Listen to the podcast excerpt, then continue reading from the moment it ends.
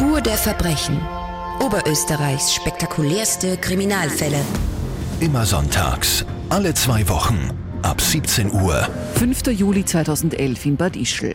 Es ist Dienstag, 7 Uhr morgens. Paulina schlüpft in ihre schwarzen Converse-Schuhe. Sie hängt sich ihren schwarz-grünen Rucksack um und zieht die Wohnungstür hinter sich zu. Die 14-Jährige läuft los zur Schule, doch sie kommt dort niemals an. Denn auf dem kurzen Weg zwischen Wohnung und Bushaltestelle trifft sie ihren Mörder. Doch das Verbrechen gilt gar nicht ihr selbst.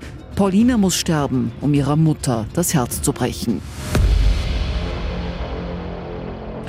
Und das begrüßen Sie heute hier in der Live-Radio-Podcast-Lounge äh, die Nachrichtenlady, die den wohl besten Draht zu den Ermittlern im Land hat, Barbara Schütz. Hallo. Ja, hallo Martina.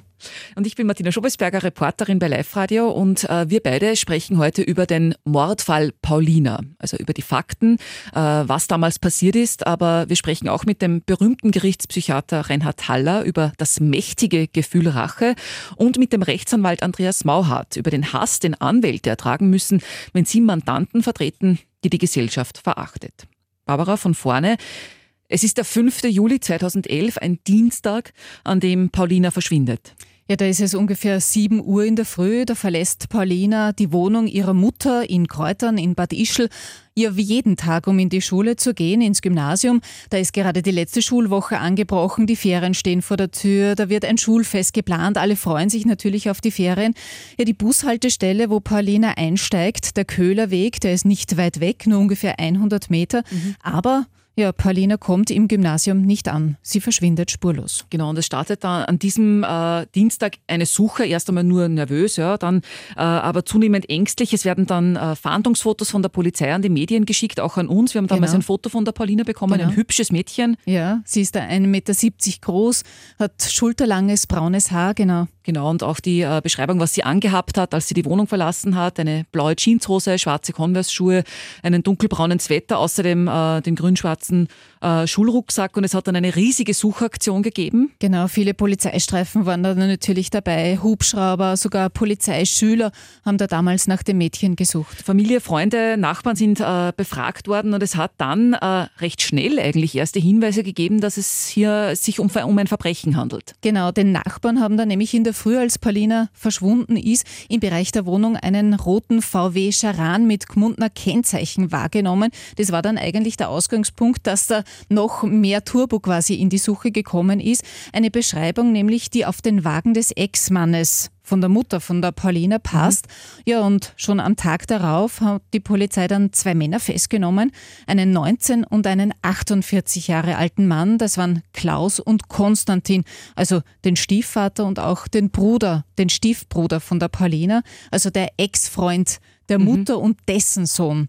Ja, auf der Kleidung des Mannes finden dann die Polizisten sehr schnell Blutspuren, auch im Auto. Die beiden Männer werden dann bis Mitternacht verhört und dann geben sie tatsächlich dieses furchtbare Verbrechen zu. Sie haben Paulina entführt und getötet. Die Ermittler haben dann die Tat rekonstruiert und da hat sich dann herausgestellt, die beiden haben Paulina offenbar aufgelauert. Sie haben äh, vorher schon ausgekundschaftet, wie schaut der Schulweg aus, haben sie dann am Schulweg, am Weg zur Bushaltestelle abgepasst, haben neben mir gehalten mit dem roten Scharan, haben dann gesagt, Paulina, steig ein, wir laden dich zum Frühstücken ein, zum Mäcki. Paulina wollte da aber nicht. Dann haben sie genau. gesagt, wir fahren dich in die Schule. Sie hat aber auch abgelehnt und dann Genau, und da hat der Stiefvater dann tatsächlich offenbar zu einer Taschenlampe gegriffen, hat ihr damit auf den Kopf geschlagen und sie auch bewusstlos geschlagen damit. Genau, und hat sie dann ins Auto gezerrt.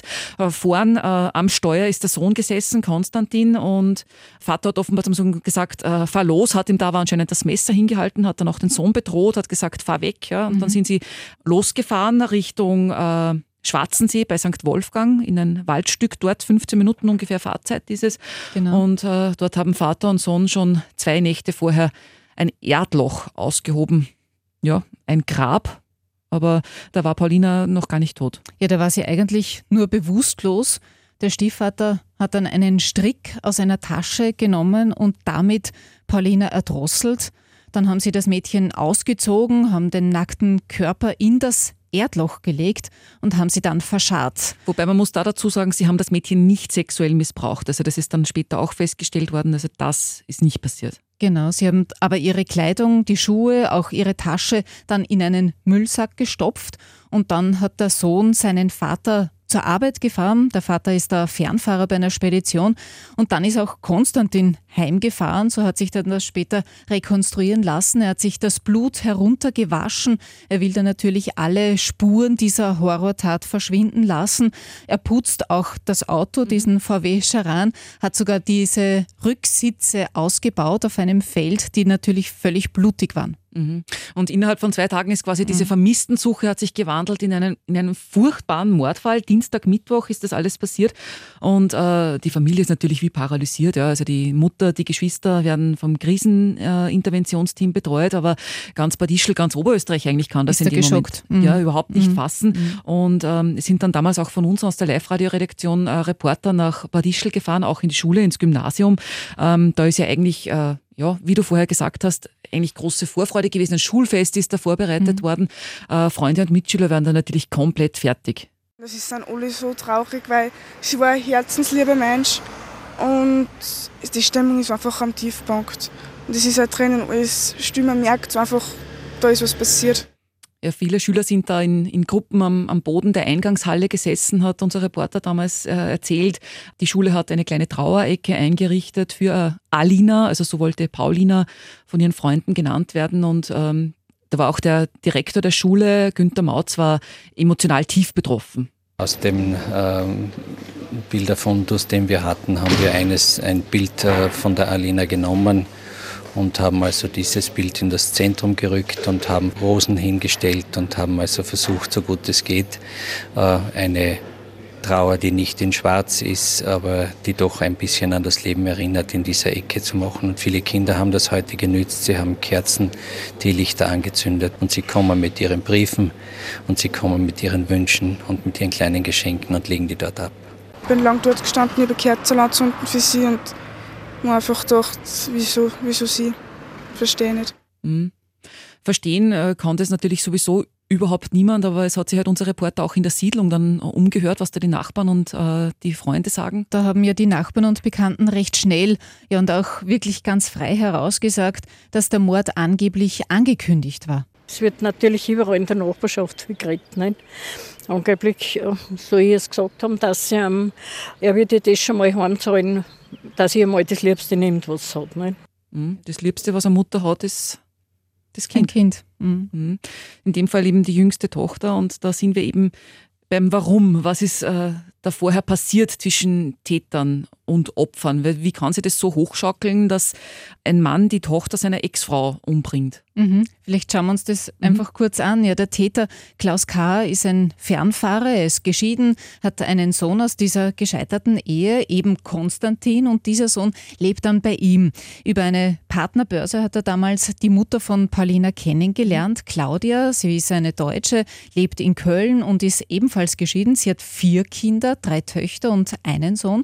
Ja, und sie verleben sich. Die Frau zieht dann zu Klaus K. nach Bad Ischl, ihm gehört dort auch ein Haus und sie kommt sehr gut mit dem Stiefsohn, mit Konstantin aus, ist quasi eine Ersatzmutter geworden und die beiden heiraten.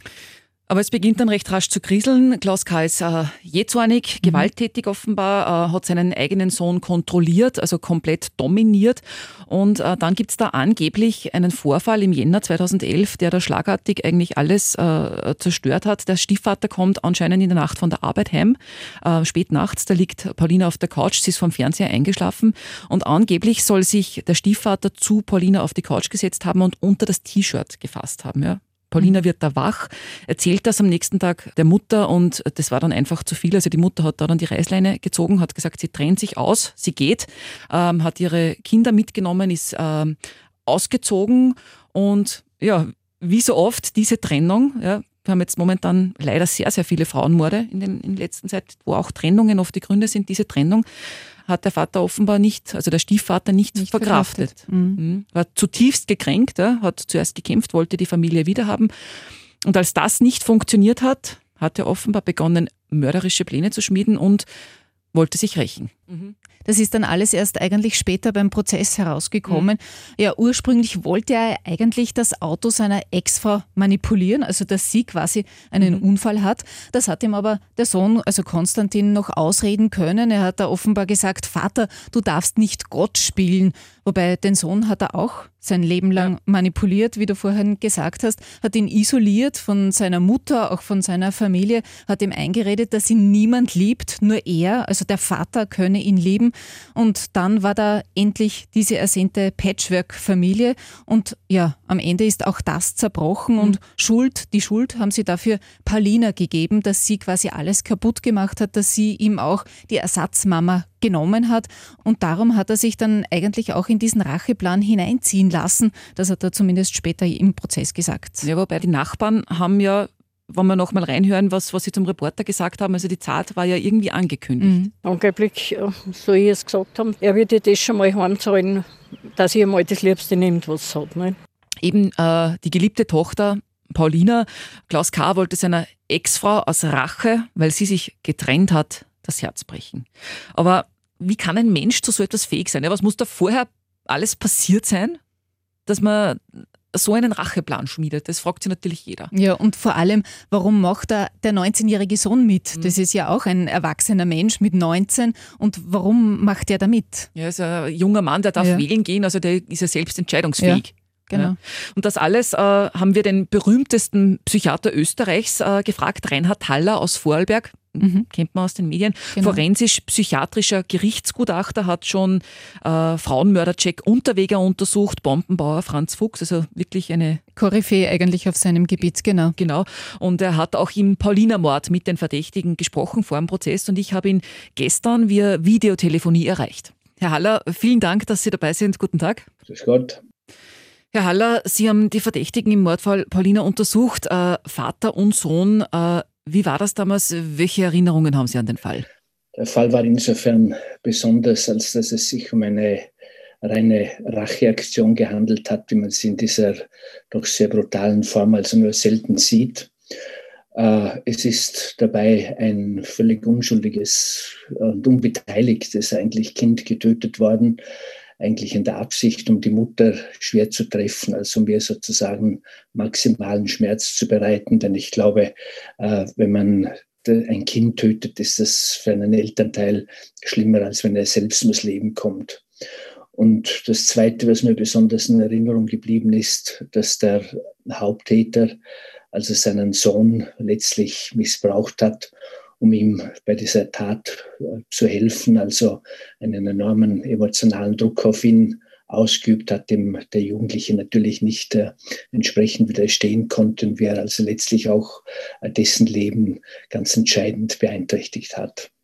Der Sohn des Haupttäters war ja zum Tatzeitpunkt 19 Jahre alt. Er ist dann verurteilt worden, ähm, hat inzwischen, äh, soweit äh, darf ich das vorwegnehmen, seine Haftstrafe abgesessen, ist wieder frei. Ich sage das deshalb, Herr Haller, weil Sie haben mir im Vorgespräch gesagt, Sie möchten nicht näher auf den Sohn eingehen, weil äh, der selber nach dieser Tat das Trauma verarbeiten muss, nach der Gefängnisstrafe selber irgendwie versuchen muss, weiterzuleben, selber irgendwie versuchen muss, äh, sich sozial wieder zu integrieren und Sie möchten da nicht alte Themen wieder aufreißen. Das respektiere ich an dieser Stelle, äh, möchte deshalb jetzt weiter über den Haupttäter sprechen, über den Stiefvater. In der Untersuchung, was hat er denn da noch über das Motiv gesagt, über die Vorgeschichte? Also ich muss vielleicht vorausschicken, dass äh, der Haupttäter sich dann ja das Leben genommen hat. Der Fall ist also abgeschlossen. Ähm, er ist öffentlich verhandelt worden und ich verrate äh, jetzt keine ärztlichen Geheimnisse. Das ist immer wichtig, wenn man gutachterlich tätig ist, dass man darauf hinweist, dass man mit niemandem außer mit den Mitgliedern des Gerichtshofes Rücksprache halten kann. Aber wenn ein Fall bereits öffentlich geworden ist ähm, und beendet ist, äh, dann ist sozusagen diese Regel nicht mehr gültig. Ähm, was ihn dazu gemacht hat, das kann ich nicht ähm, so ohne weiteres beantworten, weil es gibt nicht die Erklärung, man stellt sich bei Verbrechen immer vor, ähm, es gibt die Begründung und das Motiv und den Schuldigen. So ist es nicht. Es ist immer ein Zusammenspiel von verschiedensten Faktoren. Ein ganz entscheidender in diesem Fall war natürlich die Persönlichkeit äh, des Täters. Ähm, die, glaube ich, schon sehr narzisstisch war, vor allem in einem ganz hohen Maße kränkbar. Aber beim Narzissmus ist ja der entscheidende Punkt nicht so sehr die Egozentrizität und die Großartigkeit und die Bewunderungspflicht, äh, die man dem Narzissten entgegenbringen muss, sondern dass er extrem kränkbar ist, extrem empfindlich. Äh, dahinter stecken natürlich Selbstwertzweifel, dahinter stehen äh, überdimensionale Liebesbedürfnisse und die sind in seinem Leben oft nicht erfüllt worden, schon im Elternhaus nicht. Äh, später in der Partnerschaft, denke ich mir, in der ersten Ehe hat es auch entsprechende Probleme gegeben, sodass er als ein Mensch war, ähm, der unglaublich Ängste gehabt hat äh, vor Liebesentzug, äh, vor, vor nicht vor Liebesverlust. Und als das dann tatsächlich ähm, zum zweiten Mal eingetreten ist, als im großen Stil eingetreten ist, in seiner zweiten Ehe, ähm, da war er also zutiefst gekränkt und hat auf Rache gesonnen, die er dann auch in sehr, sehr kaltblütiger Weise ausgeübt hat. Mhm. Wie ist es dem Mann äh, dann nach der Tat gegangen? Hat er das dann doch bereut oder war er zufrieden, nachdem er sich gerecht hatte? Zufrieden war er nicht, konnte er natürlich auch gar nicht sein, wenn so etwas ähm, Schlimmes passiert. Aber in seinem Hass und in seiner ähm, Verbohrtheit, ähm, wie er sich hineingesteigert hat äh, und in seinem Erleben dieses Gefühls des neuerlichen Liebesentzugs, ich will ihn jetzt in keiner Weise entschuldigen, ich will es nur psychologisch erklären, ähm, war es für ihn sicher im Moment eine gewisse Erleichterung. Aber das ist eben das Unheimliche an der Rache, dass manche Menschen bewusst ähm, sehr großes Unglück auf sich nehmen, ein, ein Leben in Unfreiheit ähm sozusagen wählen um mit diesem enormen Druck, den das Rachegefühl in ihnen auslöst, fertig werden zu können. Also sie sagen, ich lebe lieber im Gefängnis weiter, wenn ich Rache verlügt habe, als dass der Missetäter unter Anführungszeichen, der ursprüngliche Missetäter, frei und ungerecht herumläuft. Mhm. Wobei der Haupttäter selbst hat sich ja seiner Strafe entzogen. Er hat, äh, wie Sie schon gesagt haben, sich selbst in seiner Zelle an der Schnur eines Wäschesacks erhängt und hat sich ja damit selber vor den Konsequenzen irgendwo gedrückt. Ich denke auch, äh, dass er also letztlich ähm, äh, sich der Strafe dann nicht mehr stellen wollte, den Prozess nicht mehr stellen wollte ähm, und gesagt hat, unter diesen Bedingungen beende ich mein Leben. Ich könnte mir vorstellen, dass das für die Opfer nicht nur befriedigend ist, sondern äh, dass es einfach der tragische Abschluss eines wirklich ganz einzigartig negativen, belastenden Falles ist, bei dem es im Prinzip nur Verlierer gibt. Mhm. Die Opferfamilie natürlich, also in erster Linie die Mutter und die Geschwister von Paulina, aber auch der Sohn des Haupttäters, der ja dann äh, nach dem Suizid des Vaters allein vor Gericht gesessen ist. Ähm, apropos Verhandlung, ähm, durch den Suizid in der Zelle hat der Haupttäter ja auch der Opferfamilie irgendwo diesen Moment weggenommen der Gerechtigkeit, ja, dass er seine Strafe bekommt. Ähm, fehlt das der Familie? Hat er ja dadurch etwas weggenommen? Das kann ich nicht sagen. Das wird wahrscheinlich von den Opfern äh, jedes Einzelne etwas anders empfinden, dass sie sagen, das ist eine gerechte Sache. Er hat sich selbst gerichtet, er hat das getan, was wir vielleicht wollten. Das wird von Mensch zu Mensch verschieden sein. Aber Tatsache ist natürlich, dass die Rachebedürfnisse bei den Hinterbliebenen oft sehr groß sind. Man sieht das ja beispielsweise in den USA, äh, wo sie also äh, einen enormen Druck auch auf die Gerichte ausüben, damit jemand zum Tode verurteilt wird und dann frei Freudenfeste veranstalten, wenn, wenn es zur Exekution kommt und ähnliches. Ähm, hier sieht man einfach, welche enorme Kraft Rachebedürfnisse haben. Aber ich glaube schon, dass sie etwas trügerisch sind, weil sie im Moment Befriedigung geben äh, für einige Zeit, also tatsächlich als süß erlebt werden, wie wir ja so schön sagen, aber dass es im Laufe der Zeit also dann doch etwas umschlagen kommt, äh, kann und dass sich Rache dann tatsächlich rächt. Mhm. Rache ist ja auch ähm, das große Thema Ihres neuen Buches. Ähm, Rache gefangen zwischen Macht und Ohnmacht. Wie oft ist denn Rache das Motiv für ein Verbrechen? Rache ist eines der häufigsten Motive, teilweise bewusst, teilweise unbewusst, für alle Formen äh, der Verbrechen, aber nicht nur, sondern sie spielt natürlich auch im äh, zwischenmenschlichen Kontakt eine enorm große Rolle in unserem alltäglichen Leben. Ich glaube, jeder unserer Zuhörer ähm, hat seine Rachebedürfnisse, wenn es nur Schadenfreude ist. Äh, die meisten haben sich wahrscheinlich heute schon einmal gerecht. Also es ist etwas Allgegenwärtiges, aber es reicht natürlich hinein in die großen Dramen, es reicht hinein in die großen Verbrechen als, Haupt, als eines der Hauptmotive. Also es ist bei über der Hälfte der Verbrechen spielt Rache eine ganz entscheidende Rolle und es geht hin bis zu den großen Auseinandersetzungen, bis zu Amok, Terror und sogar bis zum Krieg. Mhm. Es gibt ja jetzt in Filmen für Zuschauer oder auch bei so Prozessen, die so große Aufmerksamkeit haben, ja kaum ein befriedigenderes Ende, als wenn man sich dann zum Schluss, wenn, wenn man sieht, wie sich das Opfer dem Unrecht getan worden ist, zum Schluss dann am, am Bösewicht recht. Warum fühlt sich das so gut an? Ist es normal, dass man ein Bedürfnis nach Rache hat? Ja, Rache ist ein höchst interessantes Gefühl, nämlich ein sehr vielfältiges, ein sehr schillerndes. Es ist nicht nur gut oder böse, sondern es ist vieles, vieles mehr.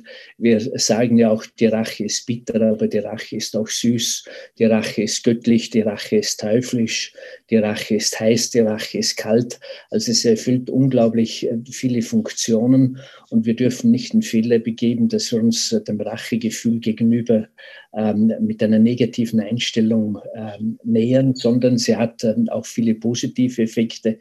Sie befriedigt den Menschen, sie stellt einen gewissen Ausgleich her. Es geht bei der Rache immer auch um Gerechtigkeit und dementsprechend wird sie auch dargestellt als etwas, was durchaus auch heldenhaft sein kann. Also die großen Helden waren alle große Rächer oder umgekehrt die großen Rächer, Robin Hood und so weiter, ähm, sehen wir alle auch als große Helden an. Auf der anderen Seite beschreiben wir, wenn ein Mensch von Rachegedanken getrieben wird, wie beispielsweise der Kapitän in Moby Dick, dann ist er ein sehr kranker, schwacher, äh, bemitleidenswerter ähm, und auch böser Mensch. Also der Umgang mit Rache ist, denke ich mir, etwas sehr Vielfältiges, etwas sehr Schwieriges. Ähm, es muss uns bewusst sein, dass jeder von uns Rachebedürfnisse hat. Rache gehört zur Grundausstattung der menschlichen Gefühlswelt. Es spielt in der Partnerschaft eine ganz enorme Rolle, überhaupt dort, wo es zwischenmenschliche ähm, Kontakte und letztlich auch Probleme gibt. Und das ist, glaube ich, auch ähm, der Hauptgrund, warum Rache in den österreichischen Verbrechen, wenn ich so sagen darf, so dominant ist, weil wir hier ja einen hohen Anteil an Beziehungsdelikten haben. Bei uns äh, passiert das in den eigenen vier Wänden unter dem eigenen Dach, also im zwischenmenschlichen Bereich. Und dann kommt natürlich dieser Rachegedanke ganz besonders auch zum Durchbruch. Verbrechen in den eigenen vier Wänden, haben Sie gesagt. Ähm, irgendwo kann man diesen Mord ja auch zu den Frauenmorden zählen, also Morde in oder nach Trennungssituationen, die werden mehr in Österreich. Haben Sie eine Erklärung dafür? Ja, äh, das kann man äh, wie all die Dinge vorher also auch nicht mit einem einzigen Punkt erklären. Aber ich habe schon einige wichtige Argumente, warum wir diese Frauenmorde in dieser großen Zahl haben. Und zwar, ähm, das eine ist natürlich ein statistisches Problem. Wir leben ja glücklicherweise in einem relativ mordarmen Land. Es gibt in Österreich pro Jahr über die Jahrzehnte betrachtet zwischen 50 und 100 Fremdtötungen, also Mord, Totschlag und Körperverletzung mit tödlichem Ausgang. Und 70 Prozent äh, fallen ähm, in den Bereich der Beziehungsdelikte. Das heißt also, äh, diejenigen Kriminalitätsfaktoren, die anderswo die große Zahl von Morden erklären, in Mexiko oder in Moskau oder dergleichen, ähm, nämlich durch kriminelle Strukturen, durch mafiöse Organisationen und so weiter. Das gibt es bei uns glücklicherweise nicht. Es spielt sich als im Beziehungsbereich ab. Und hier ähm, stehen wir vor dem Problem, dass die Männer, die scheinbar so starken Männer, ähm, letztlich viel äh, empfindlicher reagieren auf Liebesentzug, also im Prinzip viel empfindlicher sind, als sie das nach außen zeigen können, äh, viel mehr darunter leiden und Kränkungen einfach nicht ertragen. Und sie streben dann nach kurzfristigen, äh, ich sage es jetzt etwas zynisch, nach todsicheren Lösungen. Das heißt, Sie wollen dann ähm, im Moment ähm, eine, eine äh, Lösung sozusagen erzwingen und die heißt in vielen Fällen Mord. Und das Besondere ähm, an diesen Tötungen, an diesen Frauenmorden ist ja nicht, äh, dass ihre Zahl relativ zugenommen hat. Das Besondere ist, dass die dahinterstehende Motivation eine andere geworden ist. Frauentötungen hat es immer gegeben. Ähm, ähm, nur ähm, es waren früher manchmal, es waren Prostituiertenmorde zum Beispiel häufiger. Es waren Morde an alten, vermögenden Frauen nach Casinobesuch und so weiter. Also aus, aus habgierigen Motiven waren viel häufiger. Und es waren bis vor zwei, drei Jahren Affektdelikte viel häufiger. Das heißt, man ist also in Streit geraten, ähm, Freitagnacht beispielsweise, ein Wort ergibt das andere, die Emotionen schaukeln sich empor, Alkohol ist da noch im Spiel und dann ist es zu impulsiven Tötungsakten gekommen. Ähm, und da greift man natürlich immer zu den Waffen, die gerade hier sind, kurzfristig, nicht geplant, unüberlegt. Das sind die Fäuste, die Hände, also Würgen. Und das ist das Küchenmesser, das ist immer hier. Und der Täter ist nachher fassungslos und kann es nicht glauben und, und, und stellt sich und ruft selbst noch die Rettung und ist tief erschüttert und hätte vor drei Stunden selbst noch nicht geglaubt, dass so etwas möglich sein würde. Das ist anders geworden bei den Frauenmorden. Heute haben wir ähm, letztlich eine genaue Planung dahinter. Also es gehen natürlich auch Konflikte voraus, Trennungskonflikte. Ähm, die Frau will sich autonomisieren, der Mann kann es nicht begreifen, dass die Machtverhältnisse jetzt nicht mehr sind, wie sie bisher waren. Er will sie wiederherstellen, er appelliert an sie, an ihre Vernunft, er bettelt sie, er droht ihr ähm, und er tötet sie. Das ist also der Ablauf. Und nach diesen Tötungen, das ist doch das Besondere, ähm, bringen sich diese Täter, ich sage das jetzt also nicht neuerlich, nicht zynisch, äh, nicht einmal selbst um, sondern sie bekennen sich quasi zur Tat mit einem gewissen Stolz. Das ist mir zugestanden. Ich habe ja quasi das Recht gehabt, mich für all das, was sie mir getan hat, äh, mich zu rächen. Das ist eigentlich die Haltung, die sie haben. Wenn man mit diesen Tätern spricht, dann haben sie, äh, dann hat man manchmal den Eindruck, ähm, sie sind selbst Opfer gewesen. Also sie schildern das so furchtbar. Ich bin durch die Hölle gegangen und äh, ähm, äh, sie ist weg von mir und so eine Gemeinheit. Und letztlich also endet das fast in diesem Bekenntnis. Eigentlich ist es der äh, fast zugestanden und oder mir ist es zugestanden, dass ich zu einer solchen Tat komme. Und das ist jetzt nun etwas ganz anderes als die vorher genannten impulsiven Affektdelikte. Die sind sehr wohl geprägt äh, geplant und dahinter steht als Motiv ganz eindeutig Rache. Wie im Mordfall äh, Paulina, Herr Dr. Haller, vielen Dank fürs Interview. Gern geschehen. Ein Mord aus Rache. Strafe für den Haupttäter hat es nicht gegeben. Er hat sich, wie gesagt, vor dem Prozess in seiner Einzelzelle in der Justizanstalt in Wels erhängt, an der Schnur eines Wäschesacks. Er hat aber vorher seinem Rechtsanwalt einen Brief geschrieben an Strafverteidiger Andreas Mauhardt, einen Abschiedsbrief. Und äh, deshalb habe ich mich auch mit Andreas Mauhardt vorab schon zum Interview getroffen und auch mit ihm über den Mordfall Pauline gesprochen. Das war ein extrem emotionaler Fall. Also ich habe viele, viele hunderte Fälle gehabt, aber das war sicher einer der Fälle, die die meisten, äh, sage ich einmal, ähm, Anfeindungen und äh, emotionalen Übergriffe auch außerhalb des Prozesses, äh, wo es gegeben hat. Also das war sehr, sehr extrem. Da bin ich als Verteidiger vom Vater irrsinnig in der Kritik gestanden. Also da waren schon die Schmutzkübeln tief und vielfliegend. Mhm. Äh, Sie haben den äh, Stiefvater, den Angeklagten, vertreten. Vielleicht können Sie uns ein bisschen schildern, welchen Eindruck hat er auf Sie gemacht? Was hat er Ihnen erzählt? Naja, im Prinzip muss man dazu sagen, es ist ein ungewöhnliches Mandat gewesen, denn da kann man jetzt natürlich sagen, ob das jetzt äh, sozialpolitisch verböhnt ist oder nicht, aber der Standard Hefinger ja, hat seine Geschichte, sage ich einmal, hat ein Auftreten und da ist es wenig überraschend. Ja dass vollkommen brave, anständige, hart arbeitende und erfolgreiche Menschen äh, so extreme Tat begehen, das ist selten. Und das war in dem Fall so, das war ja eine intakte Familie, das heißt, ähm, die beiden Elternteile haben sich getrennt jeweils, alle haben, beide haben ein Kind gehabt, er einen Sohn, sie eine Tochter, äh, waren glücklich und zufrieden und irgendwann hat man sich getrennt. Ja. Äh, er hat brav gearbeitet, hat gut verdient, sie haben ein nettes Häuschen gehabt, also überhaupt nicht dem Standard, äh, ich, stellen könnte. Ist halt der nette Nachbar von nebenan, den man halt zum Grillen einlädt und überhaupt nichts denkt. Überhaupt keine Auffälligkeiten, weder psychischer Natur oder sonst, keine Vorstellung, gar nichts, also wirklich gar nichts. Und dann die Tat, die natürlich äh, an Brutalität und Scheußlichkeit wirklich also herausgestochen ist, das muss man schon sagen. Mhm. Der Haupttäter hat sich ja vor dem Prozess umgebracht, er hat Ihnen dann einen langen Brief geschrieben. Mhm. Das, jetzt mache ich das Geschäft schon wirklich lang, aber das war das erste und das einzige Mal. Äh, ich war ja auch nicht informiert, das heißt, ich fahre in der Früh in meine Kanzlei, wartet die Polizei auf mich. Äh, das ist nicht so ungewöhnlich, weil passiert einmal, aber äh, ja, Mandant hat sich umgebracht und wir haben einen Brief für sie. Wir haben einfach überhaupt nicht ausgekannt, was die jetzt von mir wollen eigentlich. Ja. Bis ich dann draufgekommen bin, okay, die meinen jetzt meinen Mandanten im Pauliner-Mord. Und ja, er hat eben eine, als Verteidigerpost und das muss ich sagen, hat die Polizei, da muss man ein Kompliment machen, das wirklich richtig gemacht. Sie haben ihn nicht geöffnet.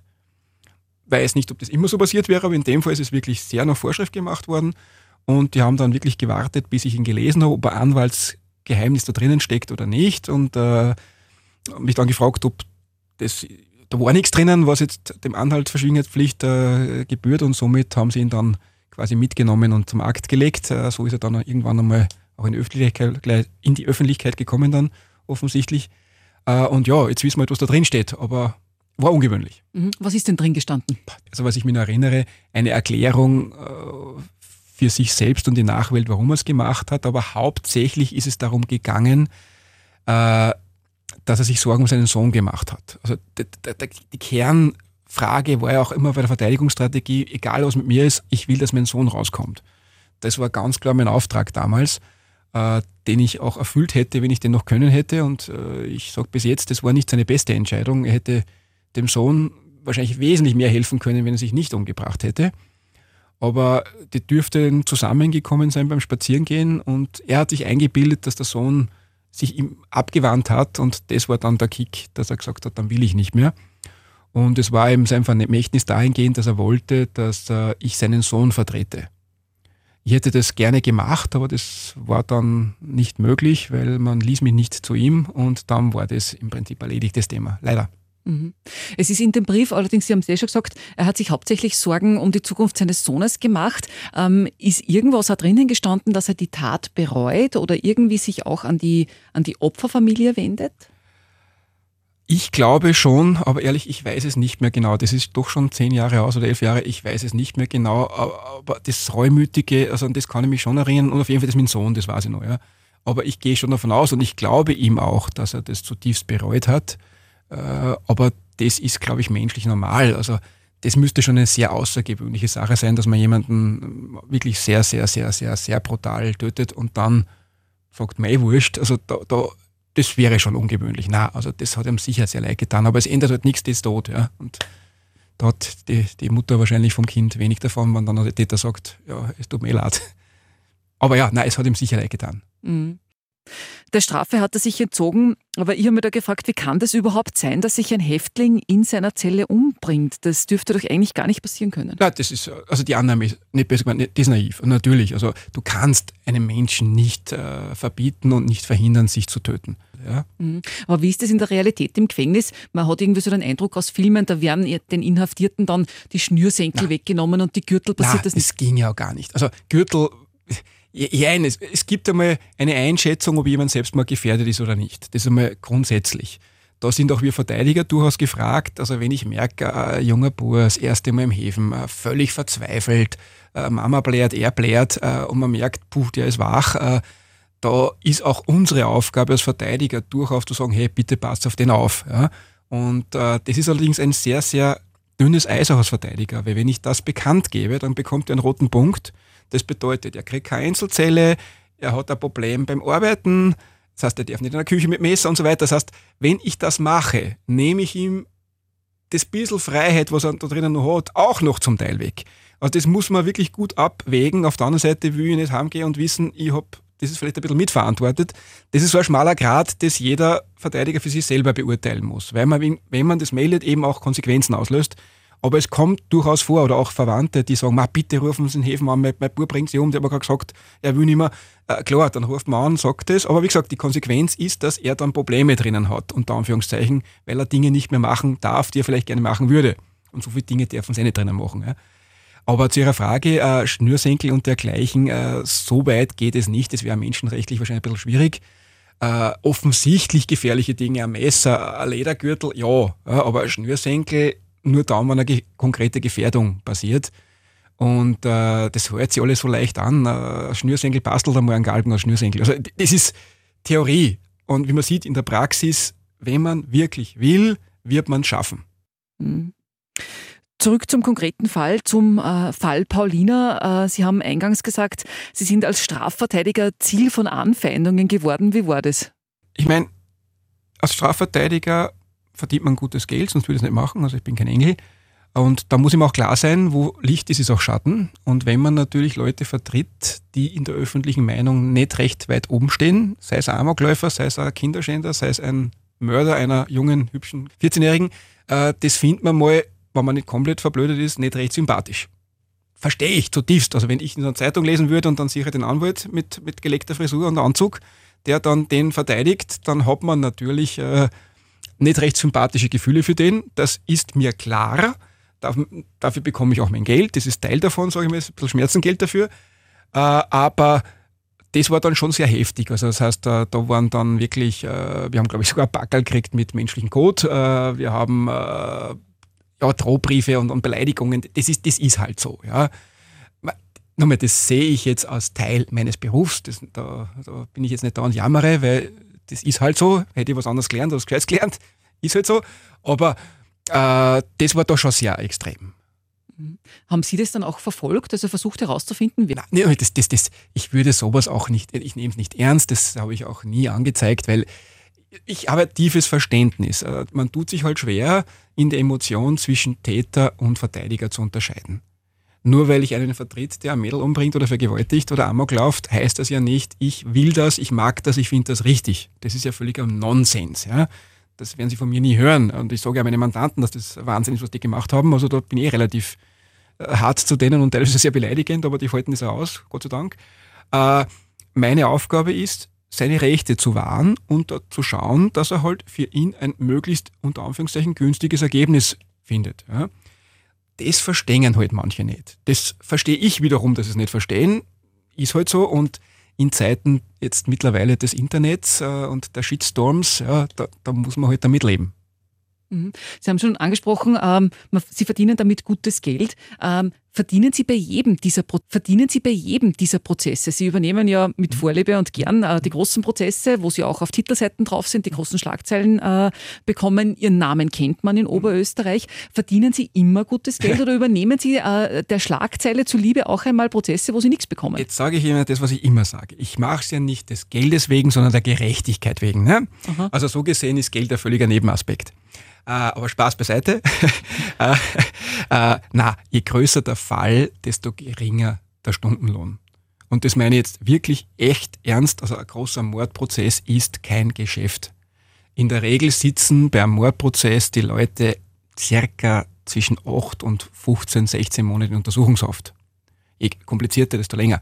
Jetzt besuche ich meine Mandanten einmal die Woche. Man hat unzählige Haftprüfungsverhandlungen. Man hat Besprechungstermine. Man muss sich den Akt anschauen. Man hat immer wieder Besprechungstermine, dass man Akten von der Staatsanwaltschaft kriegt. Man muss sich vorbereiten. Dann gibt es ein, zwei Prozesstage. Wenn man die Stunden runterrechnet, verdient jeder Autospengler, der am Wochenende daheim war, spenglert, definitiv ein Mehrfaches an Stundenlohn als ich. Nur mal, Kasudan, alles gut, geht sich gut aus, aber Geschäft äh, ist das definitiv nicht. Ja? Und gerade bei den ganz großen Sachen, äh, geht es natürlich auch darum, dass mich das interessiert. Das heißt, es muss unterscheiden, ob ich einen Fall mache, weil ich damit Geld verdiene und ich muss auch meine Rechnungen zahlen, natürlich ich muss, ja, oder ob ich das machen will, wenn mich das interessiert. Ja. Und äh, es gibt sicher auch viele Mandanten, die nicht oder sehr wenig bezahlt haben, weil mir einfach die Materie interessiert und wer den Fall haben wollte, klar. Mhm. Sind Sie jemals schon einmal wirklich mit, mit Mord auch bedroht worden, sodass Sie Angst um Ihr eigenes Leben hatten? Äh, so richtig Angst ums Leben, na, ich meine, wenn das anfängt, dann muss ich mir wahrscheinlich was anderes suchen, weil dann macht es keinen Sinn. Na, also ich, ich verstehe die Leute und äh, wo ich mich wirklich einmal, ein einziges Mal habe ich Polizeischutz bekommen, äh, aber es war lustigerweise ein Fall, wo es um Geld gegangen ist. Weil die Gier der Menschen, wissen Sie, können ein Mädel umbringen oder vergewaltigen, ein Hund treten, da regen sie sich alles auf, also keine Frage. Aber wenn du deiner Geld wegnimmst, oh, das ist natürlich was ganz anderes. Also die ärgsten, wirklich die ärgsten mit Polizeischutz und allem war beim Anlagebetrug. Also da haben wir echt eine Polizei braucht, ja. Mhm. Spannend. Vielen Dank fürs Interview, Andreas Mauhardt. Das Gespräch habe ich, wie gesagt, äh, vorab aufgezeichnet, Barbara, aber ja, das ist auch eine Seite dieses Prozesses. Nicht nur die Verdächtigen, sondern auch der Anwalt der Angeklagten bekommt da den geballten Hass der Gesellschaft ab. Wir haben es mhm. Äh, gehört, Andreas Mauer hat gesagt, er hat sogar ein Paket mit Exkrementen in die Kanzlei geschickt bekommen. Ähm, ist eigentlich unglaublich. Aber ich denke mir, bei so einem Fall, bei so einem, bei so einem schockierenden Fall, ist es wahrscheinlich logisch, ähm, dass man da, dass da mehrere Fronten auf ihn einprasseln. Also damit muss man wahrscheinlich auch als Anwalt rechnen. Ja, und Sympathieträger ist er natürlich nicht, wenn er solche Täter äh, vertritt. Äh, vertritt. Mhm. Ja, man sucht sich das ja bis zu einem gewissen Grad auch selber aus. Also ich habe auch mit ihm gesprochen. Ähm, man, er geht nicht aktiv auf diese äh, Angeklagten zu und sagt, ich will deinen Fall übernehmen. Das darf er auch gar nicht, aber er übernimmt schon gern auch die Fälle, mit denen er dann in den Medien ist. Und dann muss er natürlich solche Sachen auch aushalten. Ja, und, und irgendwie in Oberösterreich verbindet man schon so so spektakuläre Mordprozesse mit einem Verteidiger Andreas Mauchert mittlerweile. Genau, und es ist, ich. es ist eigentlich auch nicht, nicht verwunderlich, dass dann manche natürlich, die emotional sehr drinnen sind in solchen Geschichten, dann mhm. natürlich dann nicht unterscheiden können. Ja, der Anwalt sieht das professionell und sagt, das ist sein Job, er verdient sein Geld damit, ähm, dass die Rechte des Angeklagten vor Gericht gewahrt werden und er die bestmögliche äh, Verteidigung äh, bekommt. Das heißt ja aber nicht, dass er das gut gefunden hat, was er gemacht hat. Genau, oder? und auch die Meinung des, des Angeklagten vertritt. Genau, aber es ist halt mhm. äh, schwierig, da in der Emotion äh, zu unterscheiden. Genau. Mhm. Aber er verdient ja gutes Geld damit, hat er selbst gesagt. Aber zurück zum Fall Paulina. Der Haupttäter hat sich in der Zelle umgebracht, hat sich also dem Prozess entzogen. Der Sohn ist dann da fast ein Jahr später alleine gesessen auf der Anklagebank. Äh, zum Prozessstart im Juni 2012 am Landesgericht Wels. Angeklagt war er wegen Beihilfe zum Mord, da ist er inzwischen 20 Jahre alt, der Sohn. Ja, gleich zu Beginn hat sich Konstantin entschuldigt. Es tut mir leid, was passiert ist, hat er da gesagt. Er sei seinem Vater ausgeliefert und auch hörig gewesen. Mein Vater war mein Allmächtiger, so hat er es damals ausgedrückt. Sein Vater habe ihn auch geschlagen und ihm sogar mit dem Messer gedroht. Angeblich hat er ihm das Messer an den Hals gesetzt, äh, also beim Ausheben des Grabes und auch beim Wegfahren, also wie sie Paulina in den Wagen mhm. gezogen mhm. haben. Also hat wirklich massiven Druck ausgeübt. Aber die Geschworenen haben ihn dann schlussendlich nach dem Prozess einstimmig für schuldig bekannt. Strafrahmen ist zwischen fünf und 20 Jahre, also Mindeststrafe fünf Jahre, höchstens 20 Jahre. Genau, Gefängnis. und die Geschworenen haben dann doch mildernde Umstände walten lassen, quasi die Unbescholtenheit vom Konstantin und auch das Geständnis, also dass er die Tat auch gestanden hat und auch die eingeschränkte Zurechnungsfähigkeit durch den Einfluss eben des Vaters. Erschwerend ist aber gewertet worden, dass die Tat hinterhältig und lange und gut geplant gewesen ist. Mhm. Also es ist ja dann herausgekommen, dass sie eben den Schulweg von der Paulina ausgekundschaftet haben. Genau, dann äh, dieses Grab schon länger ausgehoben haben, genau. Äh, genau, also das hat sich auch die Tat selbst über, über Tage ja gezogen, da hätte man schon nochmal die Notbremse auch ziehen können. Genau. Genau. Konstantin ist dann schlussendlich äh, zu achteinhalb Jahren Haft verurteilt worden, rechtskräftig. Und äh, unser Kollege Live-Radio-Reporter Andreas Froscher war dann für uns auch bis zur Urteilsverkündung, die ist äh, spät in der Nacht, erst so um zehn, halb elf in der Nacht, genau. Äh, ist es verkündet worden am Landesgericht Wels äh, dabei gewesen. Kreidebleich, aber völlig ruhig und emotionslos hat der dunkelhaarige 20-jährige Stiefbruder das Urteil aufgenommen. Im hellgrünen Trachtenanzug ist er in der Mitte des Gerichtssaals gesessen, die Hände gefaltet auf dem Tisch, den Blick starr nach vorne zum Richterpult. Eine Reaktion, die auch seinen Anwalt Farid Rifat nicht überrascht hat. Ich glaube, er war darauf eingestellt, dass er nicht freigesprochen wird und ich glaube, er hat verstanden, was das für ein Urteil für ihn bedeutet, dass er doch eine Zeit lang hier noch verweilen muss und dann enthaftet werden kann. Die Mutter der so grausam ermordeten Paulina und ihre Geschwister sind bei der Urteilsverkündung ebenfalls im Gerichtssaal gewesen. Sie sind in der zweiten Reihe gesessen und haben mit den Tränen gekämpft. Aber auch die vielen Prozessbeobachter hat diese Gerichtsverhandlung sehr mitgenommen. Mir sind die Tränen gekommen, wie die Mutter da geredet hat, wie, wie, wie sie das erzählt hat. Und, und dann haben wir gedacht, nein, das gibt es nicht. Also das zum Schluss war jetzt eine Journalistin, also eine Kollegin von einem anderen Medium, die den Prozess halt auch mitverfolgt, mitverfolgt hat. Genau. genau, das Medieninteresse war ja riesig, also mhm. der Gerichtssaal immer voll, Medien aus dem In- und Ausland da, weil einfach dieses grausame Verbrechen ähm, so berührt und so schockiert hat einfach. Mhm. Konstantin ist ja im Gefängnis psychologisch betreut worden. Er hat da angeblich auch handwerkliche Ausbildungen gemacht. Ja, und mittlerweile, inzwischen ist er ja wieder frei, auf freiem Fuß. Er ist da enthaftet worden mittlerweile. Mhm. Es dürfen ja äh, verurteilte äh, Straftäter nach frühestens der Hälfte der Haftstrafe bedingt entlassen werden. Das ist genau. bei ihm natürlich längst der Fall. Die Straftat ist ja, der Mord ist ja inzwischen zehn, zehn Jahre, Jahre her. Und Konstantin lebt angeblich ein, ein unauffälliges Leben, muss jetzt auch versuchen, irgendwie sich sozial zu wieder integrieren. Ach, das ist wahrscheinlich eine Riesenaufgabe, mhm. sich da jetzt wieder hineinzufinden in das normale Leben. Mhm. Und viel schwieriger war natürlich für die Opferfamilie nach ja. so einer Tragödie irgendwie weiterzuleben. Barbara Schütz, danke schön vielmals, dass du die Zeit genommen hast, äh, mit uns zurückzublicken. Bitte gerne. Äh, wenn ihr jetzt Fragen oder Anregungen zum Podcast habt, dann schreibt mir sehr, sehr gerne unter podcast.liferadio.at. Und in der nächsten Folge von Spur der Verbrechen schauen wir uns den Strichnin-Mord an. Im Juli 2001 wollen Sandra und Dominik in Perg Drogen kaufen. 13 und 16 Jahre sind die beiden erst alt, doch die zwei Dealer geben ihnen statt Ecstasy Strichnin, ein starkes Gift, das früher auch als Rattengift verwendet worden ist. Spur der Verbrechen Oberösterreichs spektakulärste Kriminalfälle. Immer sonntags, alle zwei Wochen, ab 17 Uhr